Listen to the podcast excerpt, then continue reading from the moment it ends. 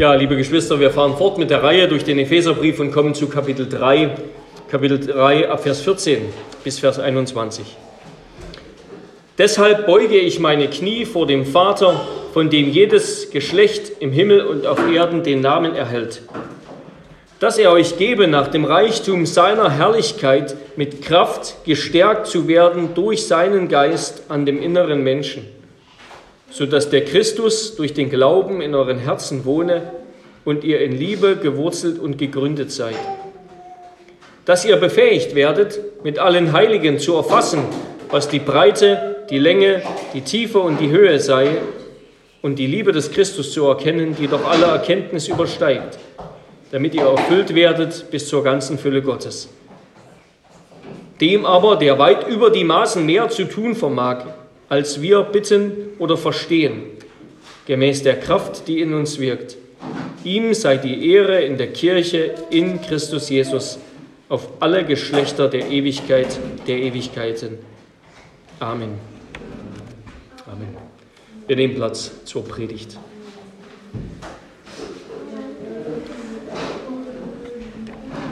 Liebe Geschwister, Gemeinde unseres Herrn Jesus Christus, wir kommen zum Ende der ersten Halbzeit des Epheserbriefs und Paulus schließt ab, schließt diesen ersten, könnten sagen, eher dogmatischen Teil ab, wie er ihn begonnen hat, nämlich mit Gebet.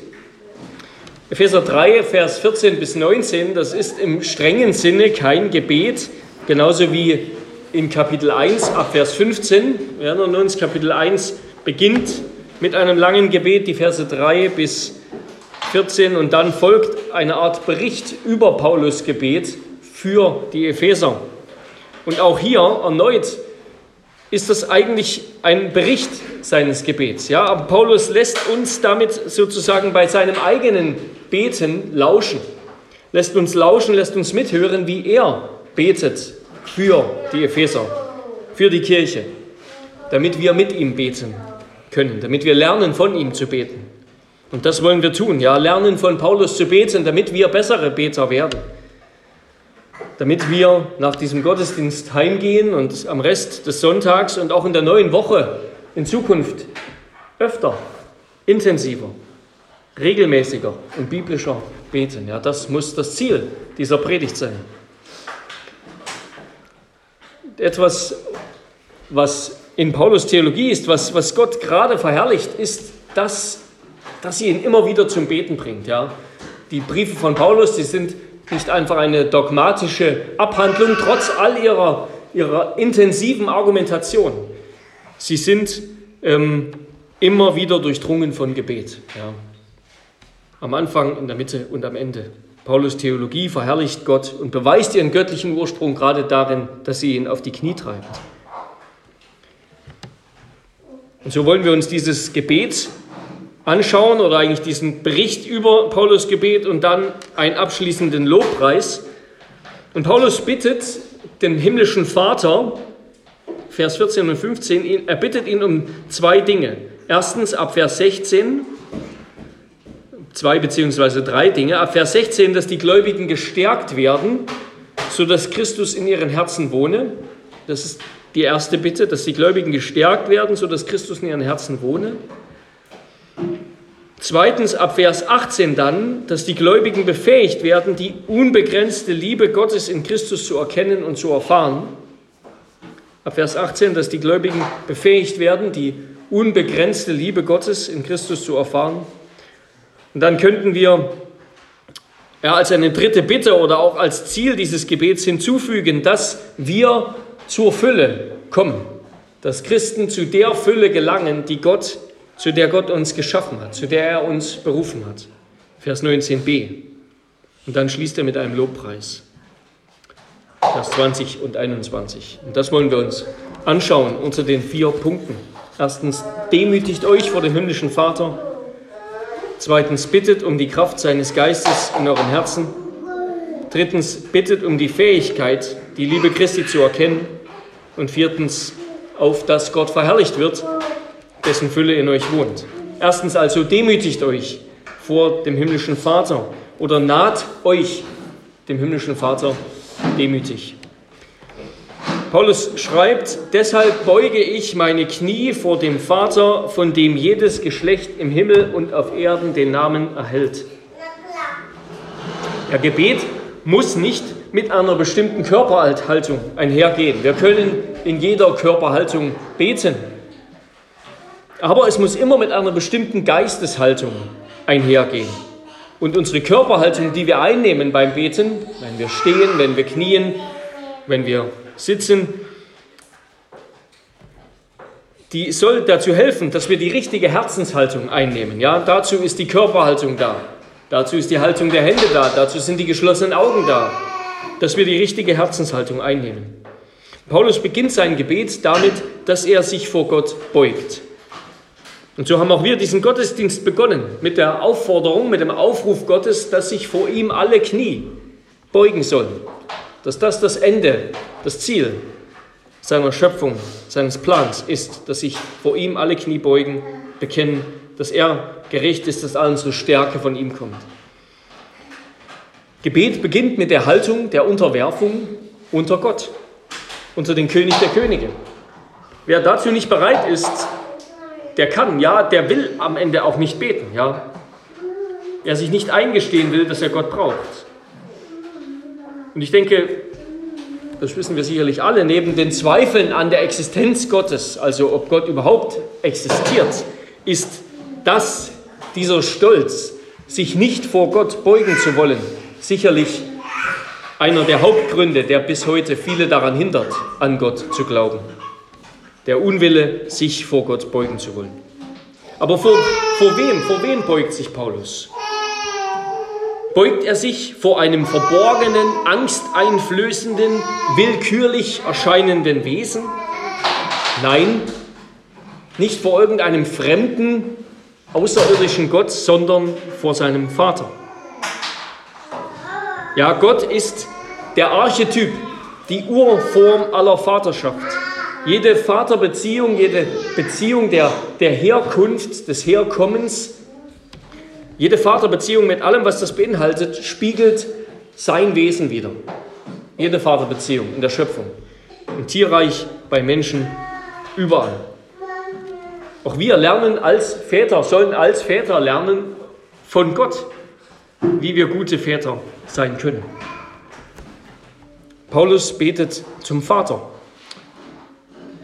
Aber ich denke, er will mehr sagen, als das einfach hier mit dieser Formulierung, von dem jedes Geschlecht im Himmel und auf Erden den Namen erhält. Er will mehr sagen, als einfach nur zu sagen, jede Vaterschaft ist quasi abgeleitet von Gottes Vaterschaft. Diese Formulierung, jedes Geschlecht oder jede Vaterschaft, die kann in bestimmten Fällen und sollte hier besser übersetzt werden als die ganze. Die ganze. Und auch dieses Wort was mit, bei uns in Bibeln mit Geschlecht oder Vaterschaft übersetzt ist, das kann man genauso gut mit Familie übersetzen. Ja, das bedeutet Familie. Anders gesagt, deshalb beuge ich meine Knie vor dem Vater, von dem die ganze Familie im Himmel und auf Erden den Namen erhält. Pasa Patria, die ganze Familie. So sollte man diese Verse übersetzen. Also nicht jedes Geschlecht, sondern die ganze Familie, die eine Familie. Paulus spricht also hier erneut, wie er auch ab Kapitel 2 getan hat, er spricht von der einen Familie der Kirche aus Juden und Heiden. Der einen Familie, die Christus geschaffen hat, die er vereint und erlöst hat durch seinen Tod.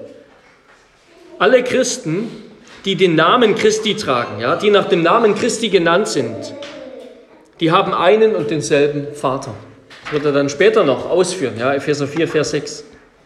Alle Christen, die den Namen Christi tragen, haben einen und denselben Vater. Seien sie Juden, Samariter oder Heiden, seien sie noch auf Erden oder schon im Himmel. In der Familie von Vater und Sohn, in der Familie Gottes, in die wir durch den Geist eingefügt wurden, da zählen Familien, Hautfarben und Herkunftsunterschiede nach dem Fleisch nicht mehr. Sie sind belanglos geworden für die, die in Christus Jesus sind. Da ist weder Jude noch Grieche, weder Knecht noch Freier, da ist weder Mann noch Frau, denn ihr alle seid einer in Christus Jesus. Wir alle sind im Sohn, sind Söhne, als Söhne und Erben adoptiert in Christus. Calvin schreibt, dass unter dem Regiment Christi eine heilige Verwandtschaft, eine heilige Verwandtschaft zwischen Juden und Heiden und damit zwischen allen Menschen, die zu Christus gehören, gestiftet worden ist. Eine heilige Verwandtschaft, weil alle zu einem, zu seinem Leib gehören und in einem, in seinem Leib mit Gott versöhnt worden sind. Calvin schreibt, nur eine einzige Blutsverwandtschaft ist anzuerkennen, sowohl im Himmel als auf Erden, nämlich dass wir zu Christi Leib gehören. Außerhalb von ihm ist nichts als Zersplitterung, er aber ist das Band unserer Gemeinschaft. Ja, in Christus, alle, die zu Christus gehören, sind eine Familie, haben Gott zum Vater. Bedenke also, wenn du betest, immer wenn du betest, kommst du zum Vater. Wir kommen, wenn wir beten, zum Vater. Der, zu dem du betest, ist kein willkürlicher, außerirdischer, fremder Gott mehr. Kein Wesen, zu dem wir kaum einen richtigen Draht haben, sondern es ist ein Vater in Christus. Er liebt dich schon. Er ist dir schon wohlgesonnen. Du musst ihn nicht erst gnädig stimmen mit deinem Gebet. Nein, er hat ja schon alles unternommen. Er hat schon den Höchstpreis bezahlt, damit du ihm nahen kannst, damit du kommst und betest. Ja, gibt es einen schöneren Anreiz zu beten, mit Beten zu beginnen, als zu wissen, dass Gott sich freut wie ein Vater über seine Kinder, die zu ihm kommen, wenn wir beten. Gott freut sich, wenn wir beten. Gott will, dass wir beten. Gott freut sich, wie ein Vater, wie eine Mutter, wenn ihre Kinder zu ihnen kommen. Der Sohn ist gekommen, um uns nicht um uns vor dem Vater zu schützen, sondern um uns zu zeigen, wie sehr der Vater uns liebt und wie groß sein Wunsch ist, dass wir bei ihm sind. Das sagen wir natürlich häufig, aber ich denke, dass dieser Gedanke, wie sehr Gott, der Vater, uns liebt, das, da müssen wir da haben wir alle noch zu lernen, dahin zu kommen. John Owen beschreibt das. Er schreibt, nur wenige können ihr Herz und ihren Verstand zu dieser Höhe des Glaubens hinauftragen, ihre Seele in der Liebe des Vaters ruhen zu lassen. Nur wenige können das. Sie leben darunter, in der unruhigen Region der Hoffnungen und Ängste. Also ob Gott es gut mit mir meint, ob Gott mir wohlgesonnen ist der Stürme und Wolken. Aber wie sie diese Stufe erreichen können, wissen sie nicht. Das ist der Wille Gottes, dass er immer als unwandelbar gütig, unwandelbar freundlich, zärtlich, liebevoll angesehen wird. Und zwar in besonderer Weise als Vater, als die große Quelle und der Brunnen aller gnädigen Zuwendungen und Früchte der Liebe. Ja, das ist, ich wiederhole das nochmal, das ist der Wille Gottes, dass er immer als unwandelbar gütig, freundlich, zärtlich, liebevoll angesehen wird und besonders als Vater, als die Quelle aller Zuwendungen und Früchte der Liebe. Das ist es, was Christus zu offenbaren kam. Gott als Vater. Ja, Gott als Vater. Darum dürfen und sollen wir zuversichtlich beten, denn wir begegnen dem Vater der uns liebt, der ja gemacht hat, dass wir beten, dass wir beten können, dass wir beten wollen. Oder anders gesagt, er freut sich, wenn du kommst. Deshalb komm ohne Angst und Sorgen. Er freut sich, wenn du kommst. Deshalb komm ohne Angst und Sorgen. Unser Gebet ist dann auch, wenn wir das verstanden haben, dass es an Gott, den Vater geht, der uns erst zum Beten bewegt hat, zum Beten gebracht hat unser Gebet ist dann auch ein Teil der Antwort unserer Liebe. Ja, unser Gebet ist Ausdruck unserer Liebe zum Vater. Und deshalb können wir sagen, er freut sich, wenn du kommst. Deshalb komm aus Liebe. Darum komm aus Liebe. Und je mehr wir über die Liebe des Vaters nachdenken, desto reifer wird unser Gebet und desto stärker werden wir als Christen. Je mehr wir über die Liebe des Vaters nachdenken, desto reifer wird unser Gebet, desto stärker werden wir als Christen. Dann können wir drittens sagen, er freut sich, wenn du kommst, darum komm wieder und komm öfter. Ja, also er freut, Gott freut sich, wenn du kommst. Darum komm ohne Angst und Sorgen. Gott freut sich, wenn du kommst. Darum komm aus Liebe. Gott freut sich, wenn du kommst. Darum komm wieder und komm öfter. Wir beten zum Vater. Damit kommen wir zum zweiten Punkt, nämlich was Paulus den Vater bittet. Bittet um die Kraft seines Geistes in eurem Herzen. Paulus schreibt, ich lese ab Vers 16, Kapitel 3, Vers 16.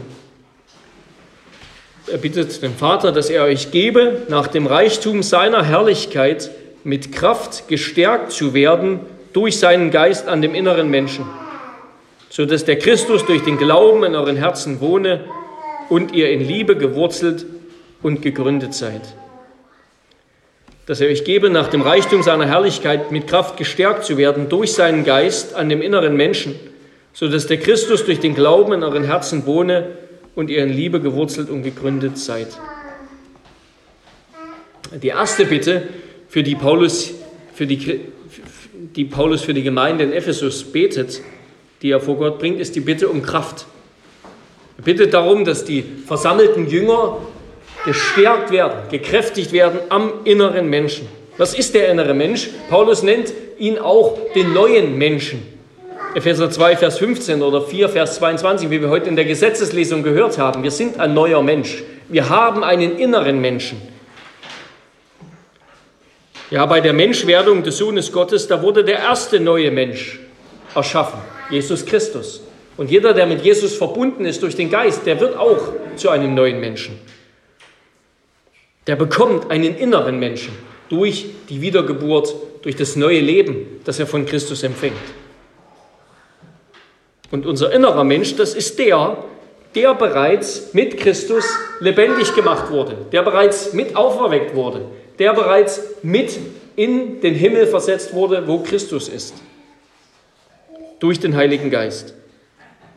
Der innere Mensch hat alles schon, was Christus hat und ist.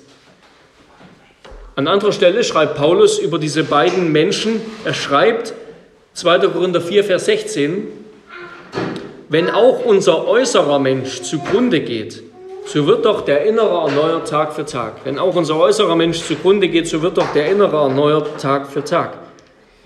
Also unser äußerer Mensch, das ist unser Körper, der immer mehr verwelkt, verblüht, aber desto mehr jeden Tag wird der innere, der geistliche, der unsichtbare Mensch erneuert, weil er vom Leben Jesu empfängt und zehrt wie die, die Traube an der Rebe. Bis wir endlich sterben und der äußere Mensch samt der alten Adamsnatur ins Grab kommt und der innere Mensch zu Gott erhoben wird, bis dann schließlich auch der äußere Mensch seine Wiedergeburt, seine Auferstehung erfährt, wenn Christus wiederkommt. Also Paulus bittet um die tägliche Kräftigung, um die tägliche Stärkung des inneren neuen Lebens, das wir im Glauben haben. Und das ist Gegenkultur, ja? In einer Kultur, besonders wie, wie der unseren heute, wo alles um das Äußere, um das Äußerliche geht, um Gesundheit, um Fitness, um einen wohlgeformten Körper und das Innere, die Seele völlig ignoriert wird da pflegen wir eine Gegenkultur, da leben wir Gegenkultur, wenn wir sagen, nein, das Innere, die Seele, das, was wir in Christus sind und haben, das ist das Entscheidende. Ja, das heißt nicht, dass das Äußere unwichtig ist, das ist auch wichtig, aber das Innere, das ist das ewige Leben. Ja, ist das, was bis ins ewige Leben bleibt. Und die Folge dieser Verarmung, dieser Verleugnung der Seele, das sehen wir ja. Das sehen wir zum Beispiel bei alten Menschen, ja. Bei alten Menschen, die nicht etwa weiser werden und, und ruhiger und befriedeter, sondern die mit zunehmendem Alter immer verbitterter, sarkastischer, fordernder, gehässiger, in sich gekehrter werden. Wir sehen es an der Verrohung unserer Kultur.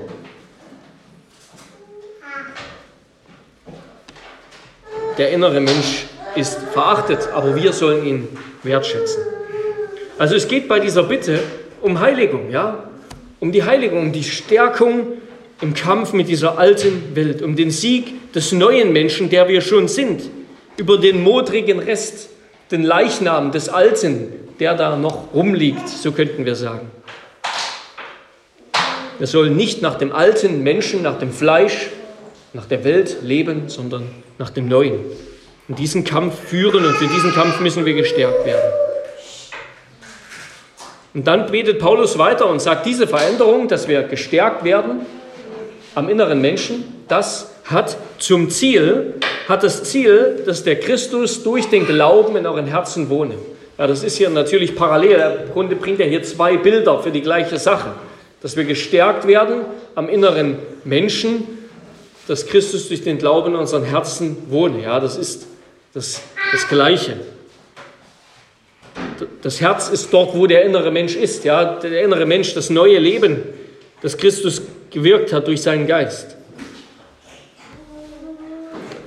Er betet nicht darum, Paulus betet nicht darum, dass Jesus erst einzieht. Ja, Jesus ist schon eingezogen. Wir sind Christen. Christus wohnt in unserem Herzen. Interessant ist auch, dass das die einzige Stelle ist, wo Paulus so formuliert, dass Christus in unseren Herzen wohne. Ja, wenn man evangelikale Sprache, Lieder und so weiter kennt, dann ist das eines der häufigsten Worte. Ja, wohnen in unseren Herzen, kommen und wohnen und erfüllen uns. Das ist die einzige Stelle, wo Paulus so redet. Aber ja, Christus wohnt schon in unseren Herzen. Und was Paulus jetzt hier bittet, ist, dass sie immer wohnlicher werden, sozusagen. Er wohnt durch den Glauben in unseren Herzen. Wo der Glaube ist, ist Christus. Und dieses Wohnen, das ist jetzt sozusagen ein Prozess, ein Prozess der Renovierung. Jesus ist mal eingezogen, aber damals, dann war das ein gerade neu, billig gekauftes Haus, wo man vielleicht in einem Zimmer gerade so wohnen kann, während der Rest noch eine verdreckte vom Vormieter mit hässlichen Tapeten, einem runtergekommenen Bad, völlig verlassene, unbewohnbare Bude ist. Ja? So ist Jesus sozusagen eingezogen in dieses Herz. Und dann macht Jesus sich an die Arbeit, wenn er darin wohnt. Und über die Jahre schafft er Eimer um Eimer alten Dreck, Sperrmüll, verkeimte Teppiche, alte Tapeten raus und bringt jedes Mal etwas Neues mit rein.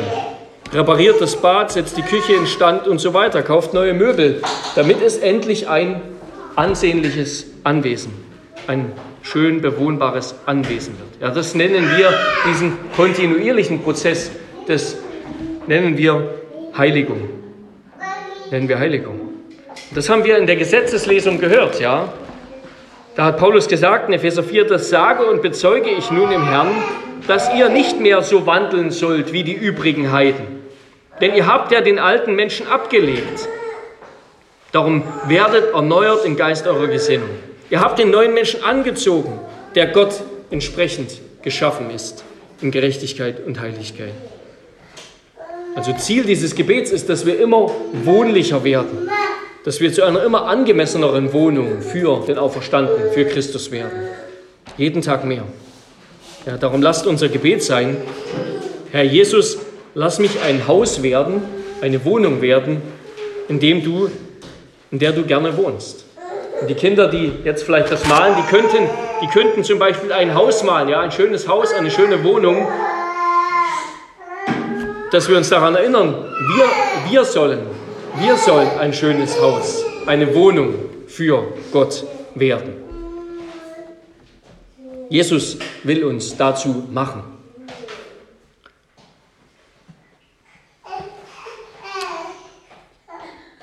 Paulus sagt jetzt, die, die, Kraft hinter dieser Renovierung, die treibende Kraft, die, die Firma, die das macht, das ist die Firma Vater, Sohn und Geist. Ja?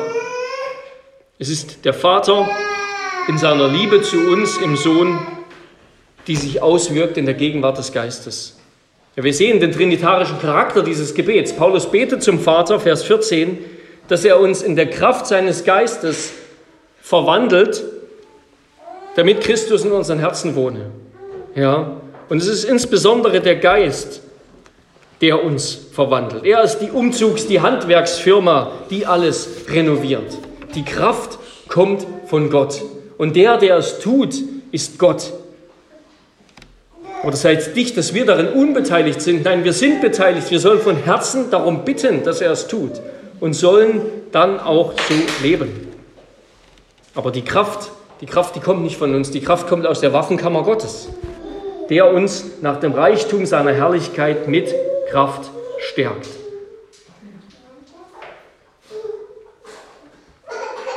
Ja, das Einzige, was dann bleibt, ist dass wenn Christus uns in so ein schönes, schickes Häuschen verwandelt, dann bleibt doch nur die Frage, ob das von anderen gesehen wird. Ja, es kann eigentlich nicht anders. Wir sind sozusagen ein Neubau in einer Siedlung voller Ruinen, Salz in einer ungesalzenen Welt, Licht in der Finsternis. Darum lasst uns so leben, lasst uns Menschen einladen, lasst uns Gastfreundschaft üben, Lasst uns Menschen einladen und an diesem neuen Lebenshaus, das wir sind, teilhaben. Dass wir in Christus sind, teilhaben. Wir sind es schon. Wir sind schon ein neues Haus, ein neuer Mensch. Christus wohnt schon in unseren Herzen. All das ist Realität. Darum lasst es uns auch sein. Lasst uns den Herrn bitten, dass wir es immer mehr werden. Und damit kommen wir zur zweiten Bitte, die Paulus vorträgt. Ab Vers 18, die, seine zweite Bitte. Nämlich, dass ihr befähigt werdet. Ich lese, könnt ihr mal mit reinschauen, Kapitel 3, Vers 18.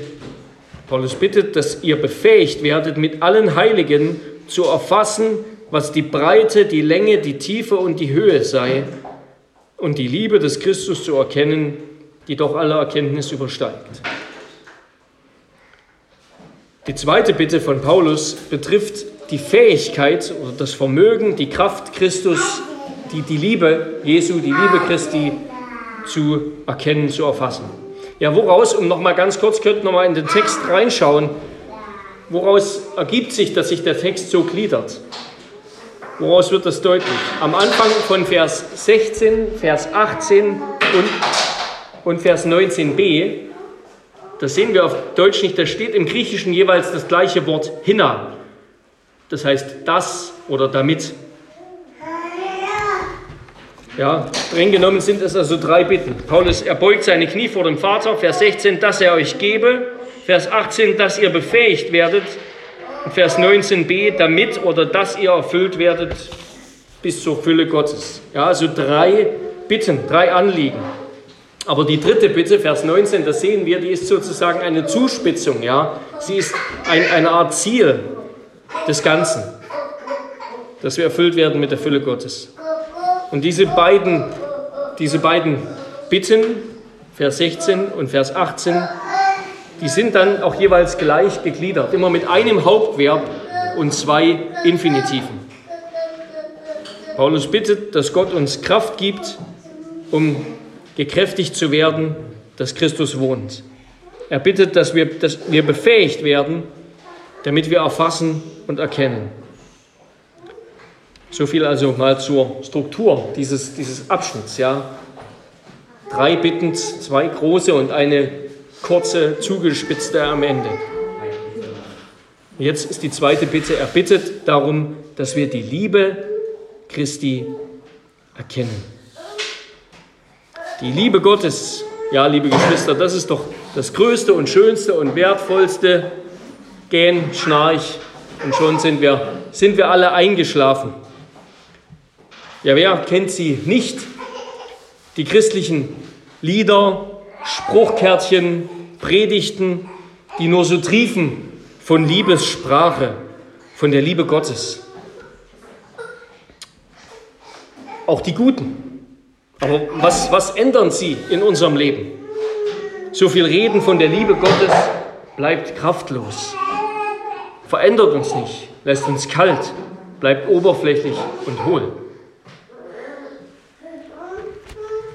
Die Liebe ist die Liebe Christi, ist die Liebe Gottes vielleicht so etwas Erhabenes, so etwas Tiefgründiges, so etwas Unbegreifliches, dass wir es in den kurzen Momenten des Alltags, in den Andachtszeiten des Alltags sowieso nicht auskosten können. Wie so eine ganz edle Flasche Wein, die so fein ist, dass man sie gar nicht öffnen möchte, sodass sie am Ende ewig im Regal steht, weil kein Moment gut genug scheint. Die Liebe Gottes wie der Inhalt einer leckeren, der leckere Inhalt einer Kokosnuss, die wir ja doch nicht aufbekommen, sozusagen. Aber was soll ich mit einer Liebe, mit der Liebe Gottes, die mir alle Jubeljahre Momente tiefer Freude und Einsicht und Trost schenkt, aber die im Alltag irgendwie unnahbar, fern, fremd, irgendwie unbrauchbar ist, weil ich nicht weiß, was ich damit anfangen soll, was sie jetzt macht. Ich wünsche mir einen Alltagsgott sozusagen, der mich in den Untiefen des Alltags ermutigt und stärkt. Eine Alltagsliebe, die mich durch den Alltag trägt und die doch zugleich immer wieder mein Haupt erhebt über die Wolkendecke, sodass mich Gottes Licht erfüllt, umstrahlt und erfreut. Kann, kann Gottes Liebe das liefern? Ist sie so? Paulus spricht hier von der, es ist nur ein Artikel im Griechischen, er spricht von der Breite und Länge und Tiefe und Höhe der grenzenlosen, unerforschlichen Liebe Christi. Also er sagt, Gottes Liebe in Christus ist unbegrenzt. Sie ist uns, denen sie gilt, seinen Kindern, deshalb auch niemals fern. Sie geht niemals zur Neige. Sie galt uns schon, bevor es die Erde gab. Epheser 1, Vers 4. Gott hat uns vor Grundlegung der Welt geliebt, um uns vorherzubestimmen zu seinen Söhnen. Sie ist der Grund, weswegen wir geschaffen worden und existieren. Sie ist vor allem der Grund unserer Errettung. Kapitel 2, Vers 4. Um seiner großen Liebe willen, mit der er uns geliebt hat, hat Gott uns, die wir tot waren, durch die Übertretung und Sünden lebendig gemacht. Gottes Liebe, so haben wir das festgehalten, damals in der Predigt über Epheser 2, Vers 4 folgende. Gottes Liebe ist unermesslich und unvergleichlich. Sie ist souverän. Sie ist voller Barmherzigkeit und Mitleid. Sie ist heilig. Ja, seine Liebe ist das, was uns ins Leben rief. Sie ist die Quelle, die Kraft, die uns bis ans Ende trägt. Aber was, was ist die Liebe? Was ist Liebe? Das würde ich jetzt gern mal die Kinder fragen. Die Kinder fragen, was ist die Liebe? Worin, was ist Liebe? Worin seht ihr Liebe? Worin seht ihr die Liebe eurer Mutter? Was gibt einer Mutter die Kraft Stunde für Stunde, Tag für Tag, Woche für Woche, Jahr für Jahr, trotz ihrer Müdigkeit unermüdlich, trotz ihrer Kraftlosigkeit kraftvoll und beständig, obwohl sie genervt ist, geduldig und gütig, obwohl sie selbst traurig, hungrig, besorgt, voller Wünsche ist, all das hinten anzustellen und sich immer wieder ihren Kindern zuzuwenden und für sie da zu sein. Was gibt dazu die Kraft? Ihre Liebe. Aber Liebe ist eine Abstraktion. Ja? Liebe ist etwas Abstraktes, was wir nicht sehen, was wir nicht anfassen können. Wenn wir in den Alltag der Familie, in den Alltag einer Mutter schauen, dann sehen wir sie nicht. Wir sehen nur gekochte Essen, gewechselte Windeln, abgewaschenes Geschirr, gewaschene, aufgehängte, äh, gewaschene, aufgehängte, zusammengelegte Wäsche. Wir sehen nur sorglos glückliche, bespielte Kinder. Und hinter einer Fassade sehr viel Arbeit und Selbstverleugnung. Wo ist Gottes unfassbare Liebe in Christus, die uns so umgibt, wie Mutter liebe ihre Kinder? Wo ist sie? Ja, sie ist auch, wie wir dann in der zweiten Predigt am Nachmittag hören werden, sie ist auch im Sonnenaufgang, im Regenguss, in der Tasse Kaffee und in der Fähigkeit, ihn zu schmecken. Da ist die väterliche Liebe der Vorsehung. Aber weiter. Wenn wir in die Welt schauen, dann sehen wir Gottes Liebe nicht auf den ersten Blick. Genauso wie man die Liebe einer Mutter nicht sieht in der Familie? Oder sieht die Welt etwa aus wie ein Ort, der von Liebe durchdrungen und beherrscht wird? Ja, und leider gibt es viele, die wollen und können Gottes Liebe nicht sehen. Die fragen sich, wie kann ein Gott der Liebe das hier anrichten? Denn sie ist menschlichen Blicken verborgen. Sie erstrahlte am hellsten, als es am helllichten Tag stockfinster wurde weil die Sonne verfinstert wurde, als das Höllengericht über den Mann auf Golgatha ging. Und das ist es ja gerade, was Paulus hier schreibt.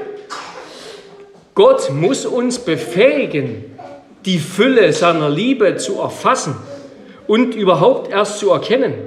Er muss uns lehren, mit seinen Augen, mit seinen Augen zu sehen, mit seinen Sinnen wahrzunehmen durch seinen Geist. Sonst bleibt uns seine Liebe verborgen. Ach, jetzt kommst du ja schon wieder mit dem Kreuz. Sozusagen als einfache Antwort auf alles. Nein, nicht ich, sondern Paulus. So schreibt er in 1. Korinther 2, so bin auch ich, meine Brüder, als ich zu euch kam, nicht gekommen, um euch in hervorragender Rede oder Weisheit das Zeugnis Gottes zu verkündigen. Denn ich hatte mir vorgenommen, unter euch nichts anderes zu wissen, als nur Jesus Christus, und zwar als gekreuzigten. Ja, wir brauchen Gottes Geist, um das Geheimnis seiner verborgenen Weisheit und Liebe zu entdecken, zu heben und zu erfahren und zu sehen. Durch den Geist allein können wir wissen, wie er dann später schreibt, 1. Korinther 2, Vers 12, durch den Geist allein können wir wissen, was uns von Gott geschenkt ist. Können wir die Breite, Länge, Tiefe und Höhe der Liebe Christi erkennen. Ja, wo wird nun diese unfassbare Liebe Christi für uns fassbar? Noch einmal zurück zu meinem Beispiel. Die Liebe einer Mutter ist im Alltag verborgen, sie wird eben nicht gesehen. Sie wird aber deutlich, zum Beispiel, wenn es einen Unfall gibt, die Liebe von Eltern, wenn es eine Not gibt, eine Krankheit, einen Schicksalsschlag, dann wird diese unermüdliche Fürsorge, die Engelsgeduld, das, der Tag und Nacht währende Beistand, die stets helfende Hand, dann wird sie sichtbar, ja. Dann kommt besonders viel davon,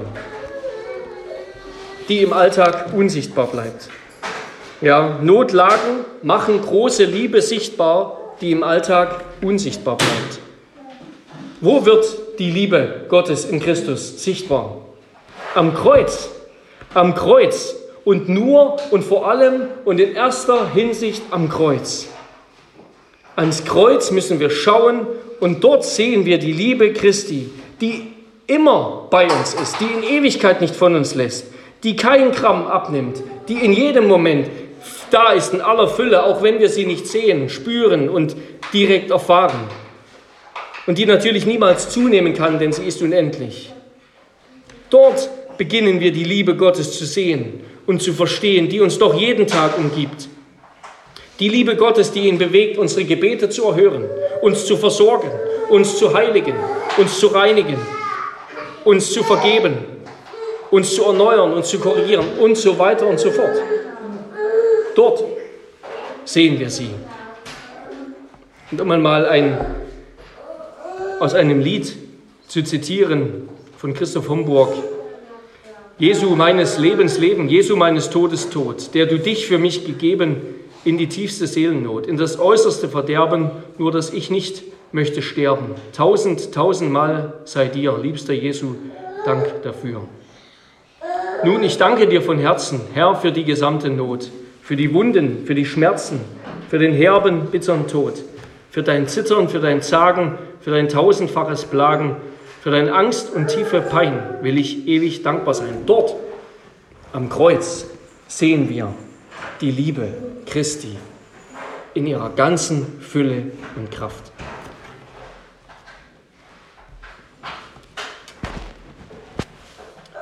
Und wir lernen diese Liebe aber nur erkennen, sagt Paulus, und dann schließe ich diesen Punkt ab, gemeinsam mit allen Heiligen. Wir lernen sie nur in der Gemeinde, in der Kirche.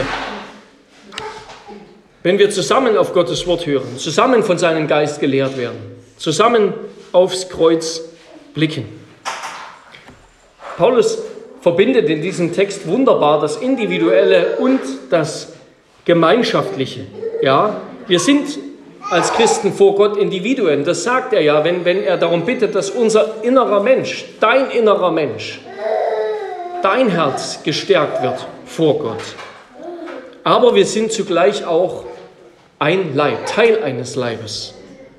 Wir sind ein Haus, wir sind ein neuer Schöpfungstempel Gottes, erfüllt mit seinem Geist. Wir sind gemeinsam der Anfang der neuen Schöpfung. Eine himmlische Trutzburg, eine Kolonie des Himmels auf dem auserwählten Eckstein Christus gegründet. Nur mit den Geschwistern in der Gemeinde, mit allen Heiligen gemeinsam können wir die Liebe Christi erkennen.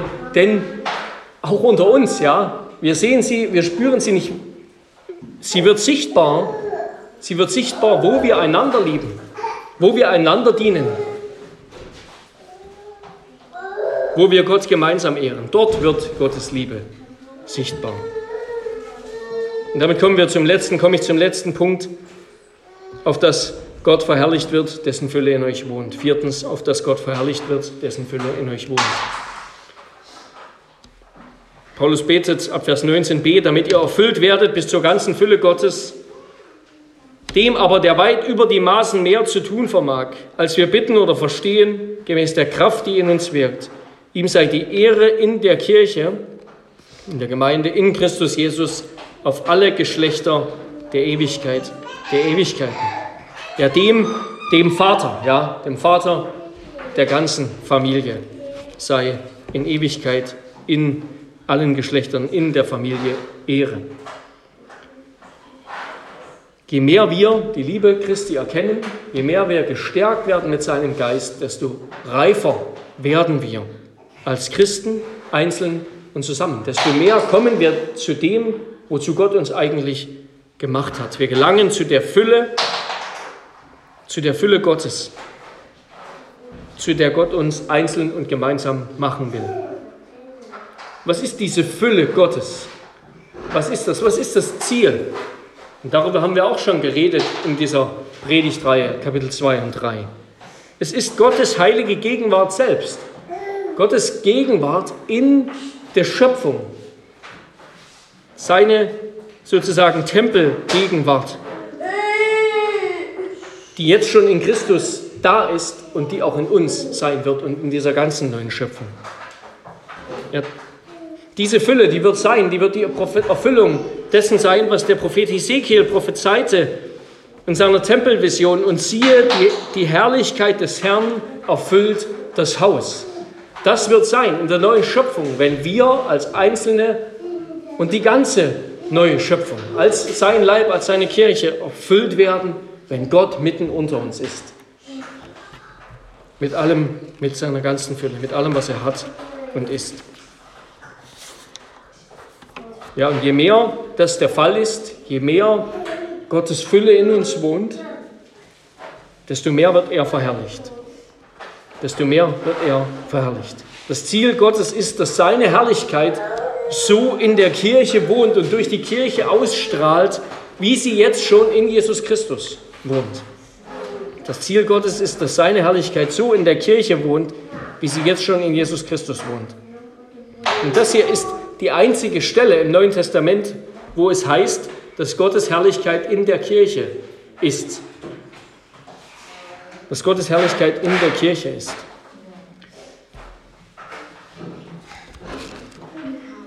Ja, die Herrlichkeit ist Gottes, aber sein Strahl, ihr Strahl, ihr, ihr Licht scheint durch uns. Wenn das der Fall ist, dann, dann gehen die Verheißungen der Propheten in Erfüllung. dann wird Gott in uns verherrlicht. An jenem Tag werden sich viele Heidenvölker dem Herrn anschließen und sie sollen mein Volk sein. Und ich werde in deiner Mitte Wohnung machen und du wirst erkennen, dass mich der Herr der Heerscharen zu dir gesandt hat. Dann wird Gott sich in unserer Mitte erfreuen, dann wird er verherrlicht. Und das geschieht in der Macht des Geistes.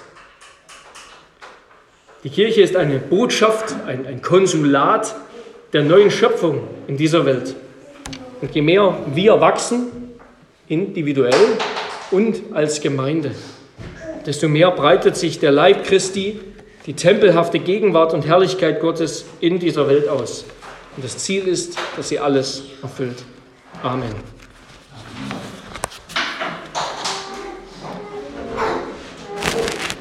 Herr unser Gott, Ja, Herr, wir, wir schließen uns dem Gebet von Paulus an. Wir bitten dich um Kraft für jeden Einzelnen von uns, gestärkt zu werden in dem Kampf mit dem alten Menschen, mit der alten Welt, mit dem alten Zeitalter. Dass wir, die wir schon zum Neuen gehören und neu sind, auch als neue Menschen leben. Dass wir immer mehr zu einer Wohnung, zu einem Haus werden, in dem du gern bist, Herr Jesus Christus. Herr, wir bitten dich, dass wir deine Liebe erkennen und dass wir sie für den Alltag erkennen. Herr unser Gott, wir bekennen dir, dass wir immer wieder an unsere Grenzen kommen. Herr, dass wir immer wieder merken, wir, wir vermögen es nicht, wir schaffen es nicht. Wir versagen in diesem Kampf. Wir erkennen dich nicht, wir sehen dich nicht, wir sind so sehr beschäftigt mit uns selbst, wir sind so sehr beschäftigt in dieser Welt, wir versagen immer wieder, fallen immer wieder.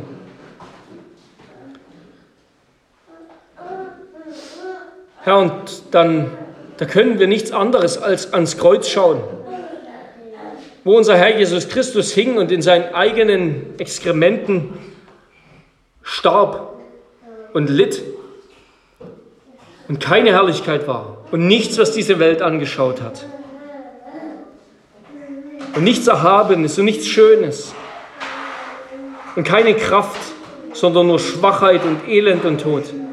Und doch ist es gerade dort, ist es Jesus Christus, der am Kreuz jämmerlich für uns verreckt ist, in dem alle Kraft ist und in dem alles Leben ist, der der Anfang der neuen Schöpfung ist, der der Auferstandene ist und der uns seinen Geist geschenkt hat, der uns auch auferwecken wird. In seinem Namen beten wir und auf ihn allein verlassen wir uns und vertrauen wir. Von ihm erwarten wir alles. Denn gerade dadurch wirst du in uns verherrlicht. Amen.